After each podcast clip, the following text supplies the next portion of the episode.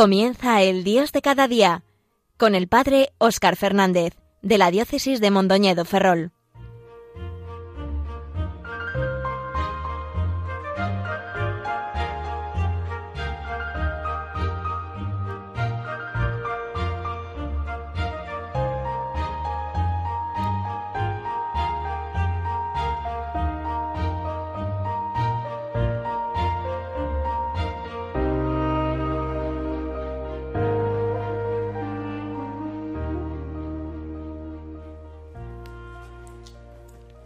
Muy buenos días a todos los que sintonizáis en estos momentos Radio María. Quiero comenzar deseándoos un feliz año nuevo, deseando que Dios os colme de bendiciones en este 2020 que acabamos de empezar. Que sea un año de salud y de paz en el que sucedan grandes cosas en nuestra vida. Que sea un año de reconciliación, de manera especial para aquellas realidades de nuestra vida, de nuestras familias o de nuestra sociedad que puedan estar necesitadas de perdón, de reconciliación, de superar asperezas, de volver a reconstruir aquello que puede estar un poquito herido. Qué importante es que este año venga con deseos de reconciliación, de acogida, algo que por desgracia muchas veces en los medios de comunicación vemos que no es lo más habitual. Ojalá que aprendamos también a convivir con nuestras diferencias, aprendamos a escucharnos, a comprendernos y también pues a querernos. Y ojalá pues el Señor nos ayude a vivir todo esto y nos ayude a ir camino de hacer cada vez más su voluntad. Deseo que sea un año de gracia, de mucha gracia, que sea por tanto también un año de paz, con lo que esto significa paz con Dios, paz con los demás, y con todo lo que nos rodea, y paz también con nosotros mismos, dentro de nosotros mismos. Cristo viene a traernos la paz. Es una de las características de su, de su venida. Lo proclama el canto de gloria de los ángeles en, en la noche de su nacimiento. Se dice que el ángel que anunció a los pastores se unió a otros ángeles de la milicia celestial que decían, Gloria a Dios en las alturas y paz a los hombres paz a los hombres que Dios ama, en los que Dios se complace, según traducen algunos, o a los hombres de buena voluntad, según traducen otros, según entiendan la palabra griega eudoquía o eudoqueia, referida a algo que es de Dios, entonces sería su complacencia, su, los hombres en los que Él se complace, o referida a los propios hombres, a algo que, que hacen bien, su buen deseo. Normalmente, pues se apuesta por la primera opción de que esta buena voluntad o esta eudoqueia es más bien referido a la complacencia divina, paz a los hombres en los que Dios se complace. Pero, evidentemente, eh, Dios se complace en aquellos que acogen su gracia, porque el hombre es capaz de agradar a Dios y complacer a Dios cuando previamente ha acogido este don de la paz y precisamente con su vida da gloria a Dios. Es al final una, una síntesis, un encuentro misterioso entre el don de Dios y su gracia y también nuestra libertad, que al mismo tiempo es sanada, purificada, redimida por esta misma gracia, que nos capacita para responderle, agradarle. La paz es lo primero que ofrece también el Señor después de resucitar al aparecerse a sus discípulos. La paz con vosotros, paz a vosotros. Esta paz que en griego se dice eirene, que traduce seguramente lo que en el hebreo se dice shalom, es algo mucho más grande que una simple tranquilidad, cuando a veces decimos déjame en paz, a veces incluso con, con mal sonido, como para quedarme tranquilo. La paz es mucho más que eso, obviamente. Es la paz mesiánica, que reconcilia todas las cosas, lo divino y lo humano, y las cosas del mundo que a veces están perdidas, Dios las pone en paz. También en la carta a los colosenses nos dirá que Dios pone en paz todas las cosas del cielo y de la tierra por la sangre del Mesías, aunque también por su resurrección y por su ser constituido como Señor y Cristo de todo. Que, como dice eh, poéticamente el libro de Isaías, esta paz mesiánica colmará la tierra cuando llegue el Cristo, el Mesías. La ha colmado ya y es una paz ofrecida, aunque un día pues esperemos, esperamos que sea del todo realizada en la parusía. Y es la paz que dice de forma poética el libro de Isaías, que hará que el niño y la serpiente estén juntos sin hacerse daño y que el león coma hierba junto con el cordero. Todo esto es ese shalom, esa paz, ese shalom, esa paz que es también felicidad, que es salvación, que es salud del cuerpo y del alma, que es plena integración de lo que somos, que es paz y reconciliación con Dios. Y ojalá este año venga lleno de esta paz y no perdamos nunca esta paz. Porque no sabemos qué sucederá mañana. La vida y el mundo son inciertos y tal vez cada vez más. Tendremos muchas veces la tentación de caer un poco en la desesperanza, en la incertidumbre. La incertidumbre está ahí, pero no debemos nunca perder la paz, sabiendo que el Señor está a nuestro lado que el Señor viene con nosotros, que Él nos da fuerza. Por eso pidámosle al Señor el don de la paz en los corazones, en las naciones, en la familia. La paz es un don muy importante, como recordó el Concilio Vaticano II. También la paz, más humanamente hablando, sobre todo cuando vemos tantos conflictos internacionales que ponen en peligro a tantos inocentes y le causan la vida a tantos inocentes.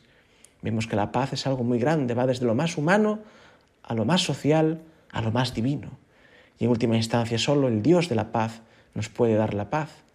La paz es también un fruto del Espíritu Santo que obra en nosotros, aunque no siempre la sintamos, porque a veces podemos estar intranquilos y esto tampoco tiene por qué ser síntoma de que hemos perdido la paz. La paz va siempre unida al amor, al verdadero amor, a la caridad de la que brota. Y en Navidad cantamos Noche de paz, Noche de Dios noche de luz. Y si la paz la proclaman los ángeles en la noche de Navidad, también es lo último que deja Jesús, una de las últimas cosas que deja Jesús a los suyos. Cuando en la última cena, en el discurso de despedida en su testamento, les dice, la paz os dejo, mi paz os doy. Eso sí, también dirá, no os la doy como la da el mundo, pero Él dará esa paz plenamente en la resurrección, cuando de nuevo se presente ante ellos cuando les perdone, les conceda el don del Espíritu y les diga, lo primero de todo, paz a vosotros y les muestre las heridas de pies y manos y del costado, heridas ya gloriosas que manifiestan su victoria sobre el pecado, sobre la muerte, que reconcilian todo, que llenan el mundo de esta verdadera paz de la salvación del Señor. Que no es aburrimiento, sino plenitud de vida. Él mismo no solo es la fuente de la paz, sino como dirá San Pablo, Él mismo es nuestra paz.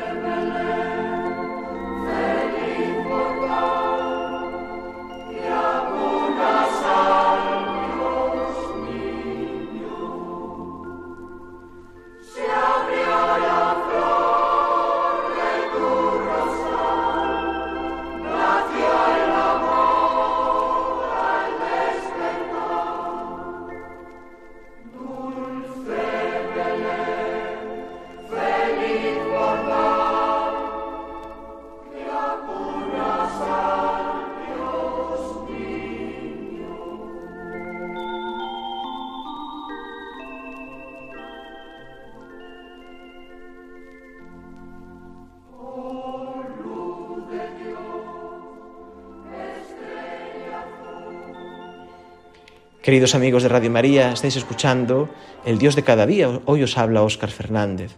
Acabamos de escuchar este tradicional villancico con esta hermosa letra. Oh luz de Dios, estrella azul que tiemblas en la altura. Estamos también en el tiempo de la Epifanía del Señor. Estamos en esta semana de después de Epifanía, de después de Reyes, donde toda la liturgia, aunque a veces se nos pase un poco desapercibida, porque ya estamos de nuevo en el ritmo del trabajo, de los estudios, toda la liturgia nos habla de ese Dios que se ha manifestado en la humildad de nuestra carne, ese Dios hecho hombre a quien los reyes magos, guiados por una estrella, fueron a adorar sin saber muy bien a dónde iban ni ante quién iban, pero era aquel que cumplía sus esperanzas. Pero ese, ese Dios hecho carne, su carne, al mismo tiempo que expresa esa gloria de Dios y que nos hace ser capaces de ver visiblemente aquel que de por sí es invisible, porque a Dios no podemos verlo, al hombre Jesús podemos verlo, y a través de su humanidad se nos revela su divinidad, al mismo tiempo esa humanidad, esa humildad nos esconde en la divinidad, porque no se ve tan claramente, y hace falta los ojos iluminados de la fe, tocados por el Espíritu Santo, capaces de reconocer pues en ese niño pequeño, pobre, al mismo Hijo de Dios, hecho hombre. Y también este mismo Hijo de Dios eh, es, mm, expresa, manifiesta su gloria de forma oculta todos los años que Él pasa en Nazaret, en su vida oculta. Toda la vida de Cristo es misterio, nos dice el Catecismo de la Iglesia Católica. católica misterio de amor. El misterio de Dios no es un enigma, algo que sin resolver, es algo que nos supera, algo que supera nuestra comprensión, pero es también algo que, que Dios mismo es y que Dios mismo regala, porque Dios mismo se regala, se nos da y lo hace viniendo a nosotros, siendo uno de los nuestros, compartiendo nuestra humanidad, nuestros dolores, nuestros sufrimientos, nuestras dificultades, amando con nosotros, y enseñándonos a amar. Y así también nos va redimiendo. Es curioso que el Hijo de Dios permanece oculto durante tantísimos años sin que sepamos nada de Él. Simplemente una frase que nos dice San Lucas, que Él y vivía bajo su autoridad, la autoridad de María y de José. Y en esa vida oculta, en ese ocultarse al mundo y a los hombres, también el Hijo de Dios hecho carne estaba redimiendo el mundo para después manifestarse también al mundo. Y esto sucederá pues de manera especial en el bautismo, donde sucederá ya un hecho extraordinario, con esa también revelación de que eres el Hijo amado, un anticipo también de su pasión y de su resurrección, y después con todas sus obras milagrosas que si manifiestan su gloria, como sucede en Caná, que es el prototipo de todos los milagros, la conversión del agua en vino, que anticipa eh, también la pasión y la resurrección y que eh, muestra la gloria de Dios, de Jesús, y que invita a la fe. De hecho, sus discípulos creen en Él. Sin embargo, también esta gloria que se manifiesta se presta para que unos crean y otros no crean. Siempre de nuevo está también ese misterio de la libertad del ser humano que tiene que acoger la gracia de Dios. Y antes os estaba diciendo que deseaba para este año la paz, la paz que da Jesús, la paz que no es la paz del mundo. En tiempos del nacimiento de Jesús también estaba de moda hablar de paz, como puede estarlo también hoy, por ejemplo, no solo la idea de paz, sino la idea de progreso, por ejemplo. ¿Y la paz quién la iba a traer? La iba a traer el emperador, César Augusto, Octavio Augusto. De hecho, él hizo una gran propaganda de hecho, él, pues en su época, el Imperio Romano gozaba de muy buena salud, estaba extendido por casi todo el mundo conocido, era el imperio más grande que jamás había existido, y había que mm, poner en paz todos los territorios conquistados y también eh, hacer que todo estuviera en orden. Y de hecho, en Roma todavía se conserva un monumento, un altar que, que Augusto dedica a una especie de diosa que sería la paz. La paz de Augusto es la paz de un político, de un emperador, que pretende seguramente servir a su pueblo, pero que al mismo tiempo también se había endiosado a sí mismo y que pues también muchas veces esa paz era fruto de masacrar, de dominar, no siempre de las mejores maneras.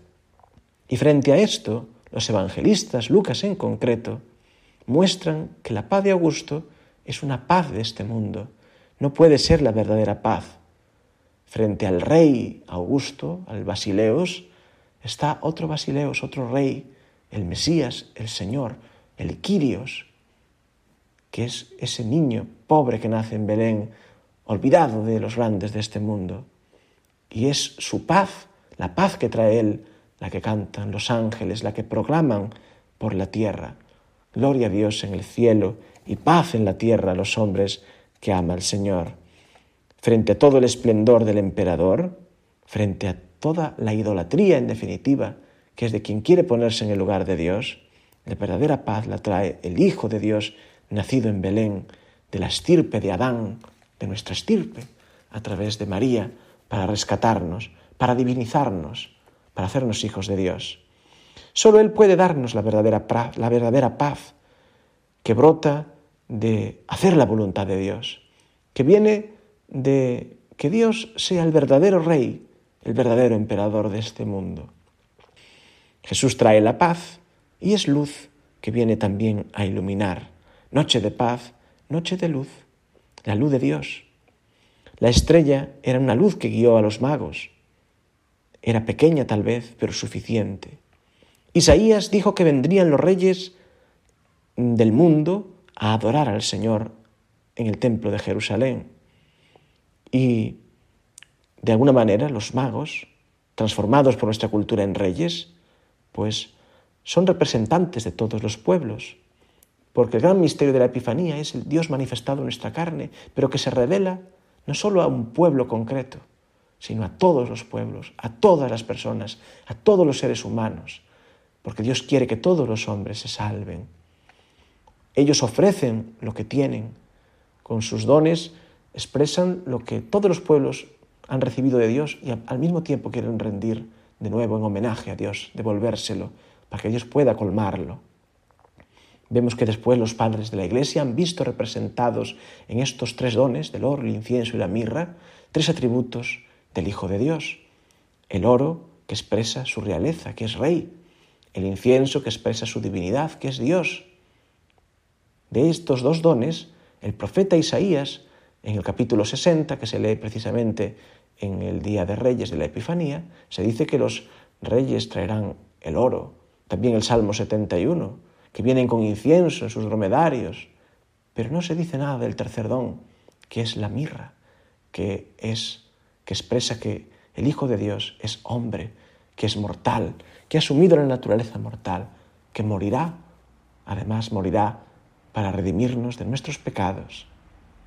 Y esto quizás Isaías lo exprese en otro lugar, tal vez en los cánticos del siervo sufriente, en los capítulos 49 al 53, especialmente en este último.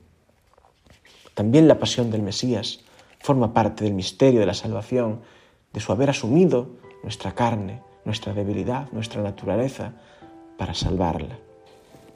Vamos a escuchar ahora un bello canto que nos habla precisamente de los dones que los Reyes Magos otorgaron a Jesús en estos días donde todavía seguimos meditando en este misterio de la Epifanía. Una estrella ha iluminado el camino. Una estrella nos ha guiado hoy a ti. Su belleza no se iguala a tu hermosura, ni su luz a tu sonrisa la puede igualar. Tantos años, tanto tiempo esperando, han valido por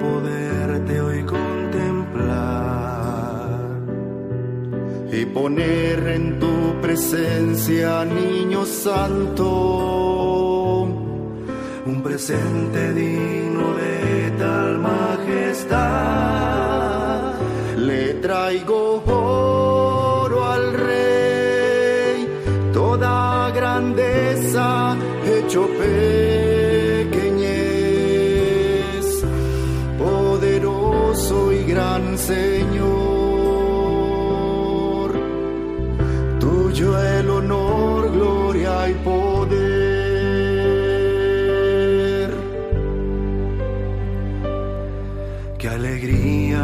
nos ha dado el encontrarte. Qué alegría nos ha dado el comprobar que lo que de ti escribieron los profetas se ha cumplido hoy en su totalidad. Incienso traigo cielo hecho hombre hoy, que su aroma suba a ti, rindiéndote adoración.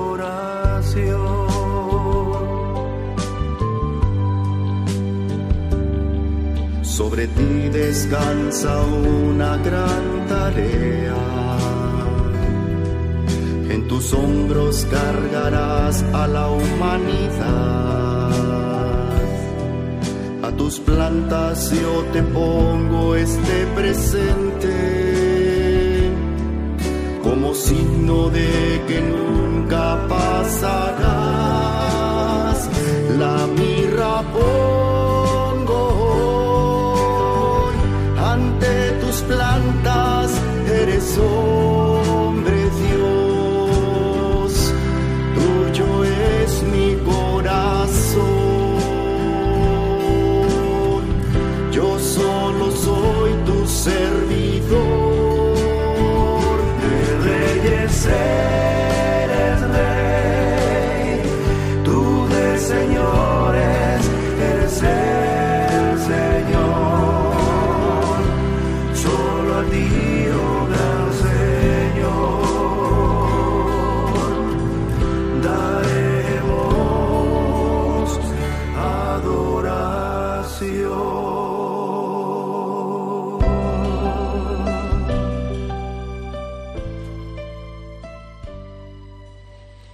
Queridos amigos, poco a poco se nos va acabando el tiempo de hoy.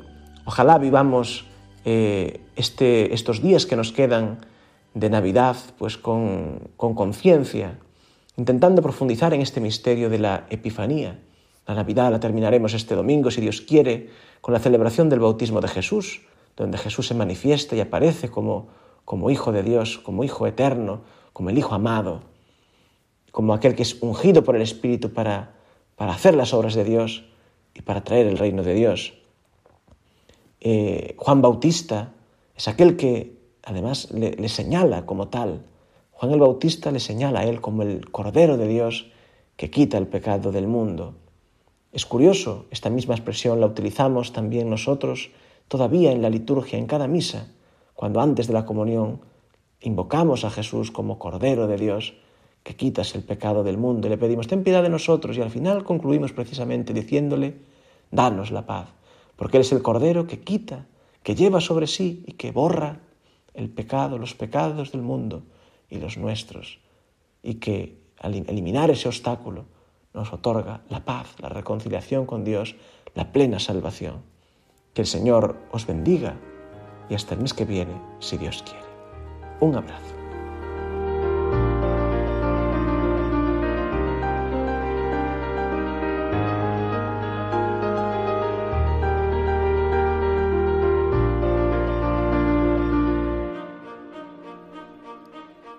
Finaliza en Radio María El Dios de cada día, dirigido por el padre Óscar Fernández, de la diócesis de Mondoñedo Ferrol.